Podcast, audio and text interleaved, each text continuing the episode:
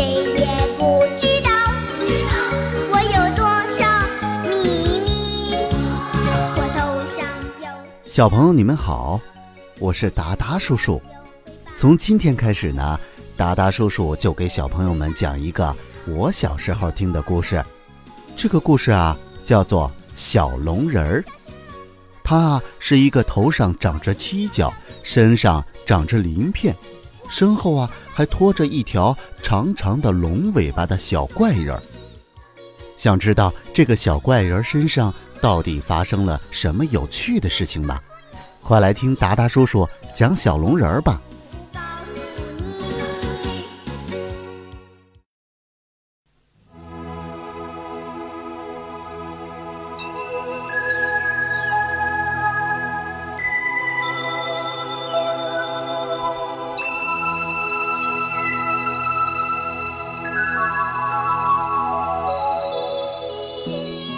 三个被赶出家门的孩子去找翠翠婆婆想办法。翠翠婆婆将他们带到了小树林里。孩子们想起了大老龟告诉他们要动脑筋，要靠自己的智慧去解决问题。于是啊，他们决定去找保险公司的叔叔，因为他们的家长是给他们上了保险的。保险公司的张叔叔告诉贝贝爸爸。找到了他的孩子，贝贝爸爸却说，三个孩子都在家里。洗澡时啊，张叔叔又惊异地发现了小龙人的鳞片和龙角，他不明白这究竟是怎么一回事。第四十集，大老龟的忠告。小朋友，你们好，我是达达叔叔，欢迎收听小龙人儿。上一集我们讲到，三个孩子有家不能回，他们啊分别都被爸爸妈妈、爷爷给赶出了家门。三个被赶出家门的孩子啊，可怜巴巴的站在自家门口。小琪琪蹲在墙根下，小肩膀一抽一抽的，哭得正伤心呢。这时候，翠翠婆婆来了。三个可怜的孩子扑进了翠翠婆婆的怀里，放声的大哭了起来。翠翠婆婆把他们带进了小树林里，孩子们叙述着各自回家后的遭遇。小龙人听了很难过，觉得对不起他的好朋友。宝宝对小龙人说：“啊，不要讲对不起，天下最珍贵的就是友谊。”为了友谊是要做出牺牲的。到了天黑的时候啊，孩子们又回不了家了。他们感到孤单，望着天空，想起了大老龟，想起了龙女妈妈。透过小树林啊，孩子们看见远处啊有两盏像灯笼一样的东西，一闪一闪的发着光。只听见啊。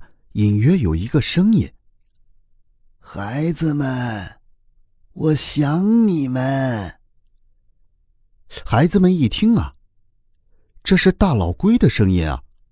他们四处寻找着，但就是找不到大老龟的踪影。大老龟告诉他们，他就在他们的脚下。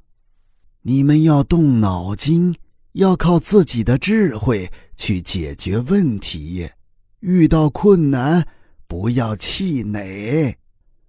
听了大老龟的忠告啊，孩子们开始动脑筋想办法。小龙人提醒大家，应该去找保险公司的叔叔，因为啊，他们的家长是给他们上了保险的。于是，四个孩子就来到了保险公司大楼里。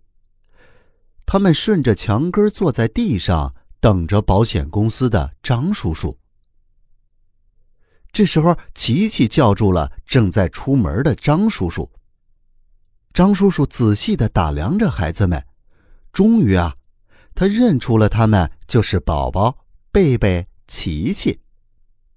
张叔叔啊，还认得他们，孩子们可高兴了。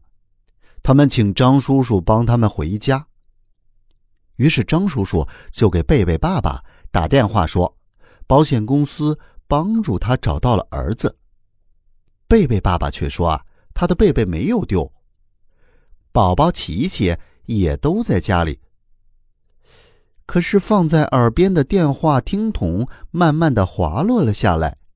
张叔叔不明白，现在啊，到底发生了什么事情啊？于是张叔叔就先安排三个男孩子在一起洗澡，冲掉满身的泥污。张叔叔突然惊异的发现了小龙人身上的鳞片和头上的龙角，于是就问：“你是谁啊？”小龙人诧异的望着张叔叔。肥皂掉在了地上。哦，张叔叔终于知道了，他就是研究所要找的小龙人啊。那接下来，小龙人身上又会发生什么有趣的事情呢？咱们下集再讲。